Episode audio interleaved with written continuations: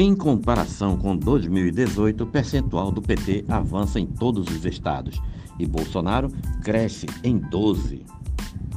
O ex-presidente Lula teve um desempenho muito melhor que o candidato do PT em 2018, Fernando Haddad, e avançou em todos os estados no primeiro turno em percentual de votos.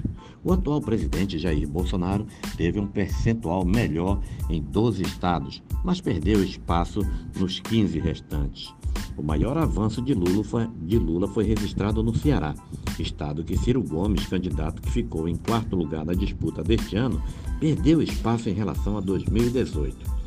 Naquela disputa, o ex-ministro teve 41% dos votos, ante 6,8% que conquistou neste ano. Haddad, por sua vez, teve 33% contra 66% de Lula em 2022.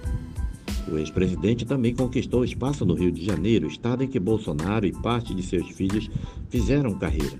Lula conseguiu 40,7% dos votos e Haddad em 2018 14,7%.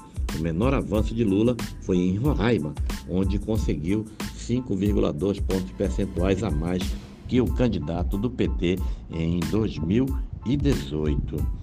Bolsonaro, por outro lado, teve um resultado percentual melhor em sete estados do Nordeste: Ceará, Sergipe, Maranhão, Alagoas, Piauí, Bahia, Rio Grande do Norte.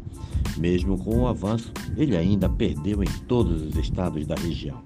O maior avanço do mandatário foi registrado em Roraima, onde venceu neste ano com 70% dos votos, a vitória mais folgada do atual presidente.